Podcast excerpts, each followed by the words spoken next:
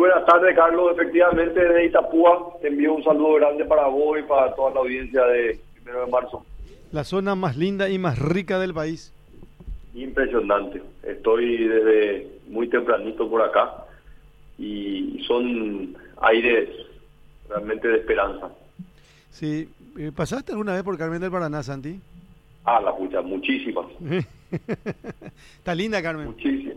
Hermosa, hermosa. La verdad que es una ciudad maravillosa y todo, toda la costa del Paraná, realmente la, inversión que recibió esta parte del país y, el crisol de razas, ¿verdad? Capaz que la gente que no, no está familiarizado con Itapúa no entiende lo eh, esa eh, mezcla de diferentes eh, de diferentes inmigrantes, grupos migratorios, realmente enriquecen esta parte del país.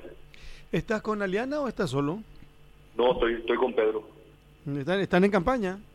Estamos en campaña, sí. Empezamos, yo, bueno, a las 4 de la mañana salí de Asunción. Él vino desde Pilar y estamos haciendo un recorrido, reuniones, estuvimos con productores, estuvimos visitando varios medios de comunicación hoy a la mañana, conversando un poco con, varios periodistas acá. Bueno, pero no, no están haciendo ningún tipo de reunión y concentración porque general, eh, hoy escuché que Mauricio, bueno, no es que escuché, nos dijo a nosotros Mauricio Espinola que cuando ustedes se juntan están entre 20 y entre 30 nomás. Sí, bueno, hoy tuvimos un almuerzo con más de 200 productores en la zona de Colonias Unidas. Eh, ahora en un rato tenemos una reunión con, con damas coloradas y, después a las 9 ya una reunión con jóvenes de todo el departamento, así que pero la verdad que no me pongo a contar cuánta gente es la que viene. Yo sé que, que, que, no nos vas a, que no querés contestar de repente cuando decimos lo que pasa que fulano, porque ya dijiste varias veces, a mí no me interesa fulano, fulano, mengano, no. A mí me interesa la situación, el escenario del país, ¿verdad? Pero cuando alguien dice que Horacio Carte, Santiago Peña y Aliana son los tres demonios, alguna respuesta tiene que haber. No, Carlos, la verdad que eh, o sea, no, no contribuye absolutamente en nada, honestamente te digo, ¿verdad? Y, yo creo que cree quien puede y no quien quiere, ¿verdad? O sea, yo creo que nuestra lucha es una lucha totalmente a otro nivel. O sea, creo que entrar en los dimes y diretes, eh, no sé, debe haber alguien que probablemente le interesa, viste lo que dijo fulano, mengano, ¿verdad? Ya a esta altura tantas cosas se han dicho de, de mí, de Pedro, de Horacio todos nosotros, yo creo que la gente ya, ya nos conoce y sabe realmente cuáles son nuestros testimonios y, los planes que tenemos para el país. Ahora, si salgo de Mauricio Espínola y me voy al presidente de la República, que anoche dijo que Honor Colorado solo tiene prontuario y plata. Y, no es muy diferente a, a, a, Mauri. Mm. O sea, el presidente baja a Mauri. Claro, o sea, en realidad lo, lo que pueda decir Mario eh, me tiene totalmente sin cuidado, ¿verdad? A mí no me agreden lo más mínimo. o sea, no me siento agredido, te soy muy honesto. Eh, o sea, nada de lo que él pueda decir eh, hace que yo me pueda sentir agredido. A mí, él no es mi lucha. ¿Tienen el mismo nivel intelectual el presidente y Mauri, más o menos con lo que viene diciendo también? Eh, su asesor ah, o no. Dejemos constancia, dejemos constancia que vos lo estás diciendo. no pregunto, yo estoy preguntando. Sí. coste, coste que vos lo dijiste. Nada que agregar entonces. Coincido contigo, no me tener que decir. me, me, adhiero. no, pero, pero eh, acá hay una cuestión. Lo que pasa es que eh, yo entiendo, eh, hay problemas económicos, hay problemas en todos los ámbitos. Eh, y lo que uno analiza de repente es, eh, yo sé también que muchas veces agredieron, se ofendieron eh, y después terminaron unidos una elección. lo que le quiero preguntar a... ¿Va a responder o no va a responder? Como, como quiera, Santiago. Pues, no, no, no, no, voy a responder y quiero ser muy claro. No, no, yo, voy a decir yo, yo soy honesto, yo disfruto mucho hablar contigo. Siempre lo hice en todos los medios que vos tuviste. Vos sos un periodista que tiene una, una gran capacidad, ¿verdad? Yo sé que hay, hay un mercado de, de, audiencia que está buscando ese intercambio, lo que dijo Bulano. No es, yo no soy, lastimosamente, ¿verdad? Entonces, este, soy muy honesto. Quiero, quiero seguir disfrutando de las entrevistas contigo y que uno pueda preguntar sobre lo que yo pienso, sobre qué es lo que yo quiero hacer, qué es lo que estoy haciendo, con quién me estoy reuniendo, cuáles son los planes de aquí hasta fin de año. Realmente eh, opinar eh, sobre lo que dijo fulano Mengano, me, honestamente creo que no contribuye en nada. No, lo que lo que tenemos que hacer entonces, ¿sabe por qué, Sandy? Pregunto por qué, porque después van a decir, ah, eh, habló Mauricio Espínola, eh, ellos le hicieron hablar y a nosotros nadie no nos preguntó. Vos podés preguntarme las veces que quieras, ¿verdad? Y vos sabés que yo siempre te respondo, Carlos. Yo sé. y, pero no, no te sorprenda que ante la misma pregunta la respuesta sea siempre la misma. Santiago, el, ¿ustedes podrían o van a impugnar en caso que el presidente de la República decida ser candidato a presidir la ANR? No, no es un tema de discusión, te, soy muy honesto.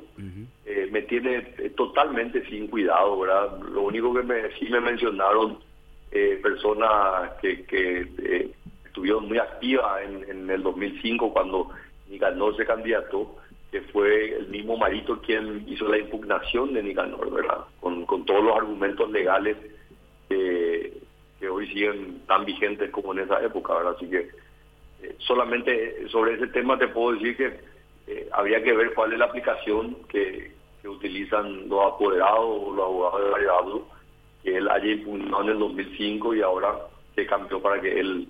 Pero te soy honesto, me, me tiene totalmente sin cuidado no ser una competencia contra mí, hasta te diría que sería espectacular, porque finalmente él va a poder competir contra Horacio Cartes, ¿verdad? Él, siempre se captó que, le ganó a Horacio Cartes, efectivamente él me ganó, me ganó a mí, nunca compitió contra Horacio Cartes, pero podría ser esta la gran oportunidad.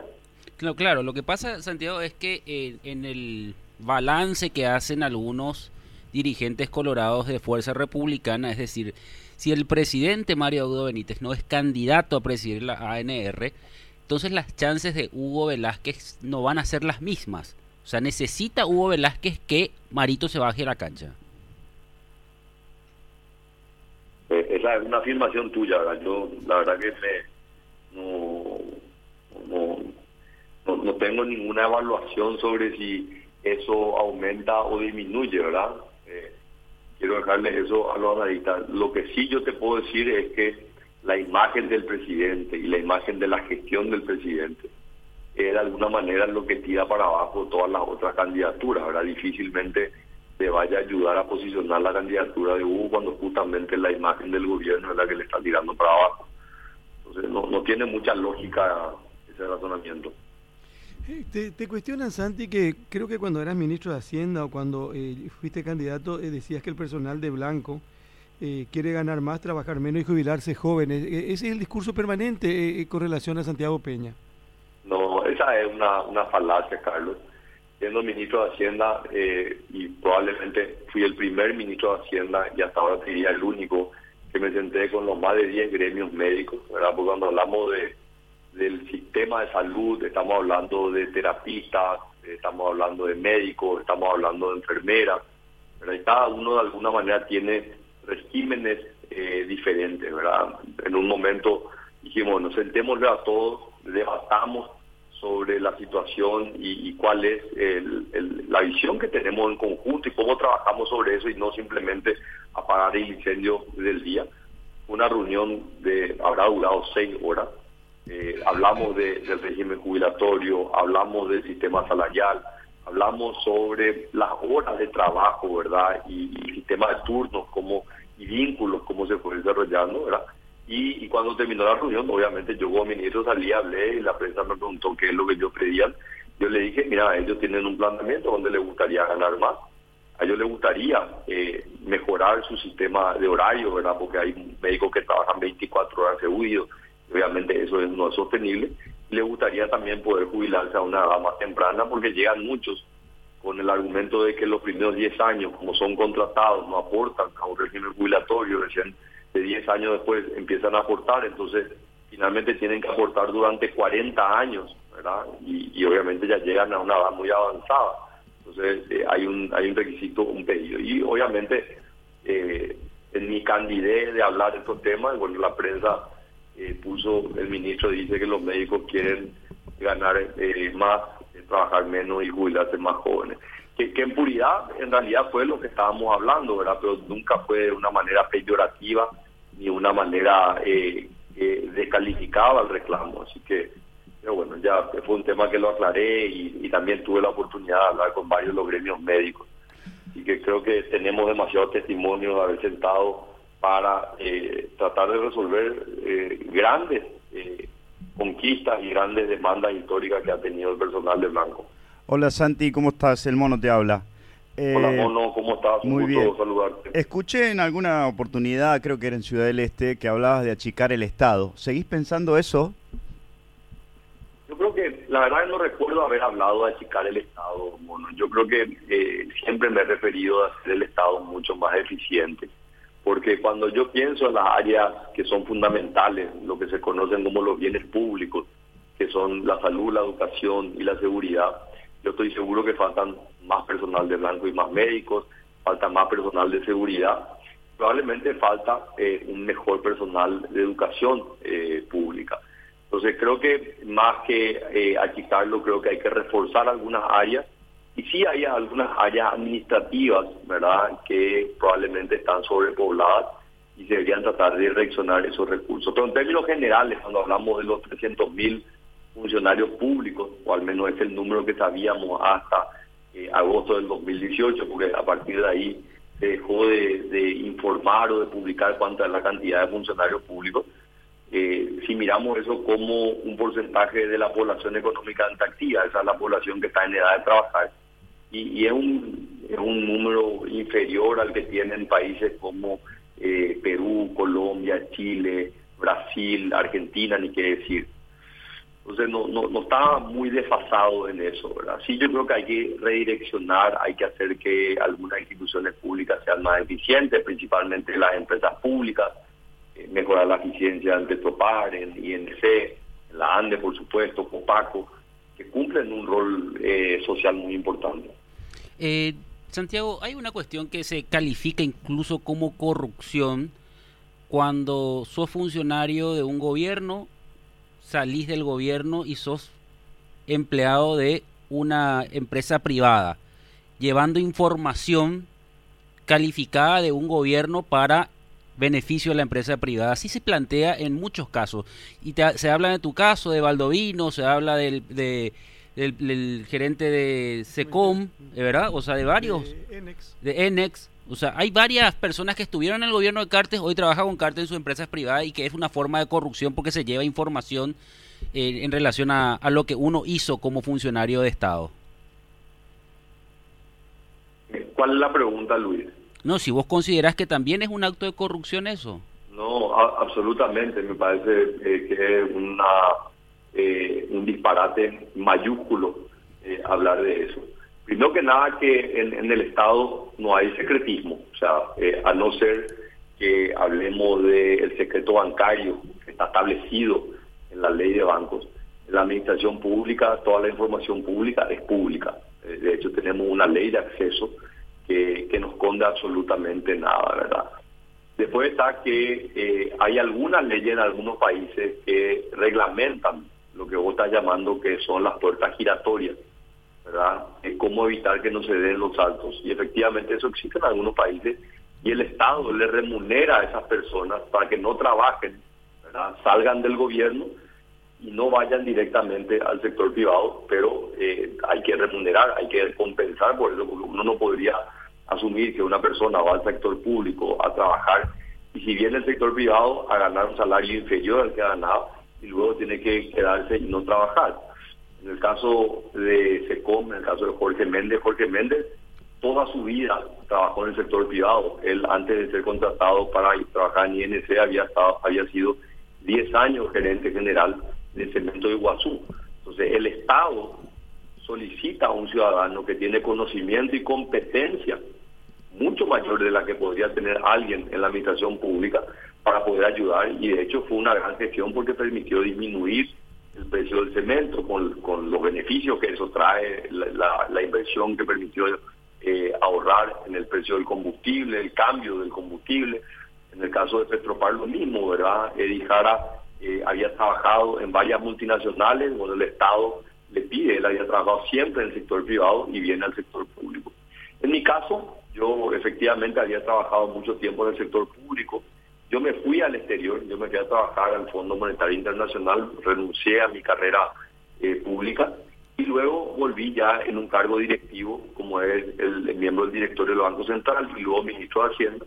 Y al terminar las funciones obviamente yo tengo que continuar trabajando, yo ya no era más funcionario de la administración pública y, obviamente mi área de competencia como economista, como alguien que ha trabajado en el, en el mundo bancario y financiero, eh, lo lógico es, la industria bancaria, como lo han hecho varios otros, ¿verdad? No, no te olvides que César Barreto fue ministro de Hacienda, fue alto directivo, Dimas Ayala, hay muchos de estos casos, nosotros no somos lo, lo único, ¿verdad?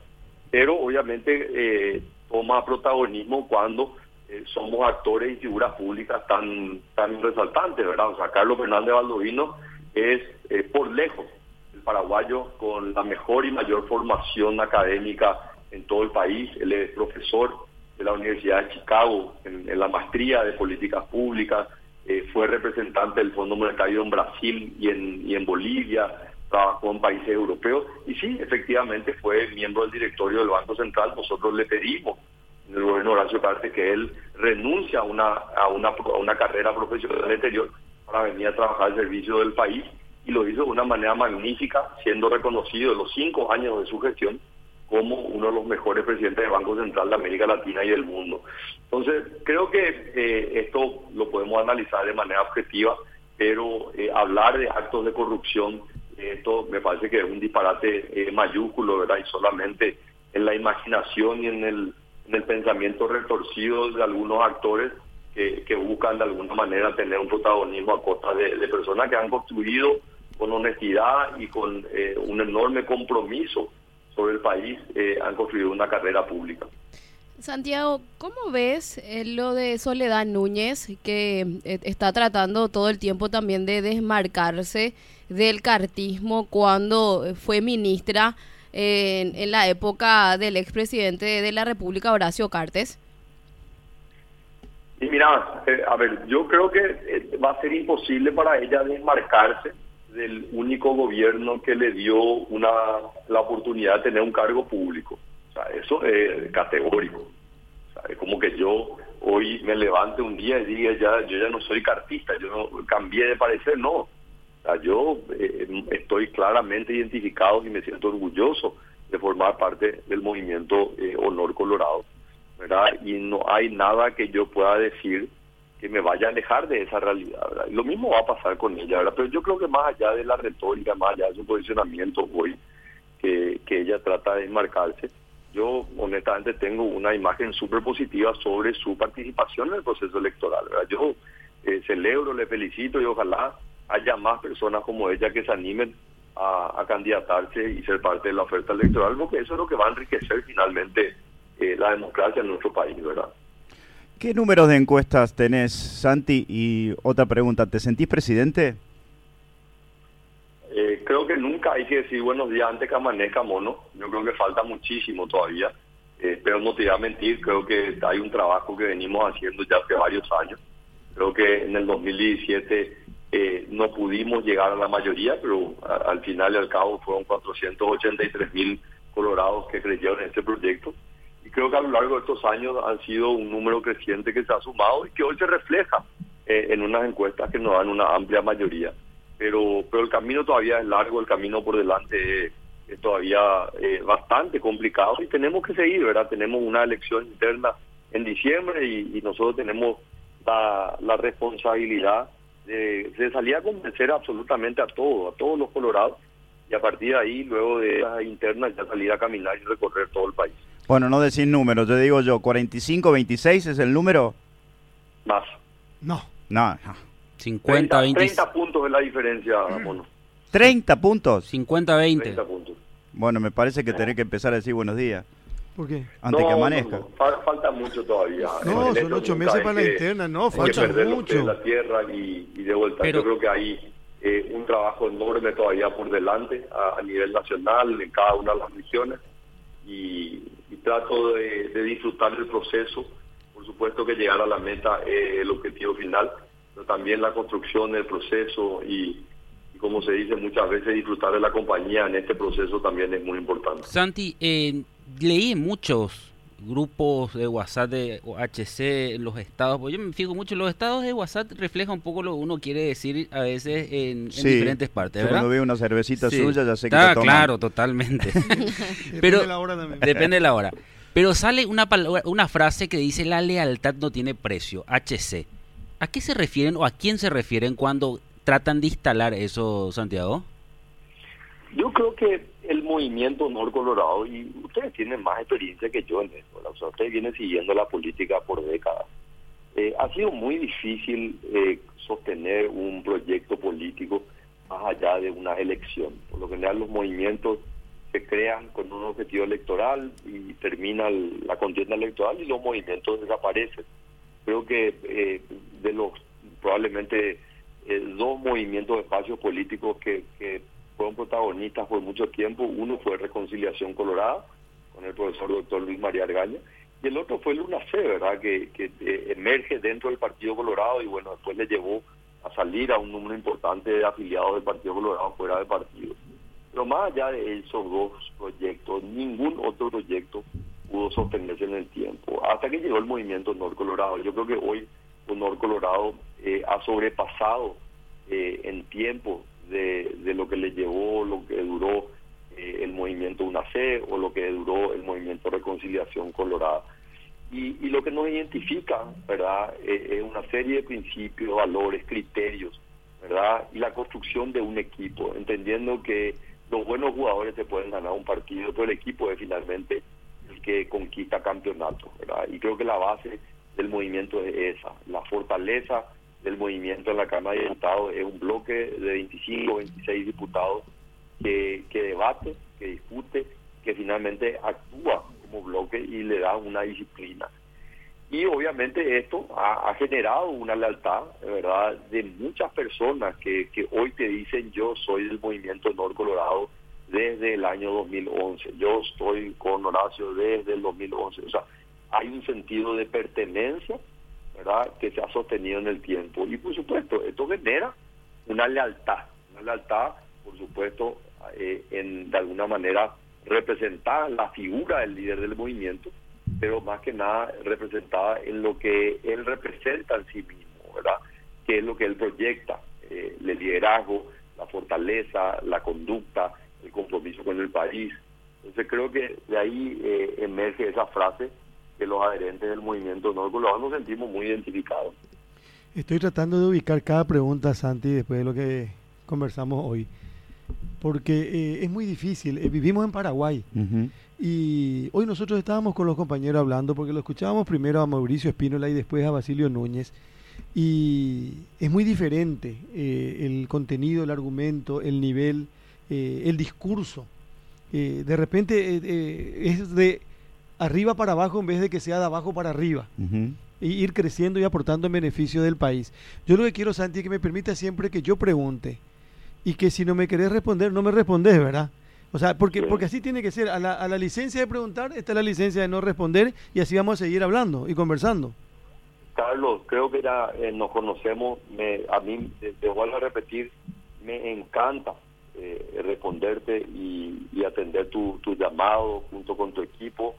¿Verdad? Tanto con Lurí, que también lo conozco de muchos años, Mono, un equipo que te acompaña. Así que nunca duden, tienen la plena libertad de hacer todas las preguntas, las cómodas, las incómodas, las agradables, las desagradables. Y, yo sabré, obviamente, eh, eh, evaluar los momentos y mi estado de ánimo muchas veces, ¿verdad? Porque no podemos negar que esto eh, no te voy a mentir, somos seres humanos, un día me pueden correr cruzado y por ahí te empiezo a responder, ¿verdad? bueno, ah. ella, no voy a ser culpable yo. Sí, que mandarlo a la China, mandarlo a la China, Santiago. ¿eh? Santi, eh, tuviste ya la experiencia de perder una interna y creo que después te fuiste a sentarte a una mesa en plenas elecciones, ¿verdad? en la Escuela Uruguay, República Oriental de Uruguay. Sí. Si volvés a perder, ¿harías lo mismo? Claro que sí para mí fue una experiencia espectacular. O sea que fue una, una hermosa experiencia eh, de poder sentarse con, con los dirigentes, ir a abrir, primero desayunar a las 5 de la mañana, después ir a abrir el local de votación a las 6, sentarse, sentarse en la mesa con gente de otros partidos, ¿verdad? Y, conversar y, compartir. Creo que eh, yo al menos eh, altamente recomendable para todo aquel que que quiera tener una, un poco más del sabor de los procesos electorales y lo que implica, ¿verdad? Más todavía aún cuando tenemos muchos jóvenes que entran al, registro electoral de manera automática y, no tienen, o porque no en la casa no se habló de esto, o porque el colegio no, no le enseñó educación cívica, pero, es fundamental entender que la construcción de una sociedad democrática, republicana, se construye sobre procesos democráticos electorales, donde los partidos políticos son la base de esos procesos. Así que, eh, sin lugar a duda, Carlos, una experiencia muy positiva. ¿Y si ganás, vas a ir a buscarle a los contrincantes, al contrincante, o vas a esperar que ellos vengan? Eh, no, no voy a esperar el 18 de diciembre. Empecé ayer a hacer eso. ¿Qué significa eso? empezó a hablar. Que que estoy buscándole a todos. Pero estamos hablando de, con quienes vas a competir. No, obviamente, o sea, hay una persona con la que yo estoy compitiendo. Sí. Pero después hay 22 mil cargos en disputa con quienes yo no estoy compitiendo directamente. Yo compito con uno. Correcto. Pero después, después hay 2 millones 600 mil afiliados del Partido Colorado que nada impide que yo pueda conversar con, con todos ellos.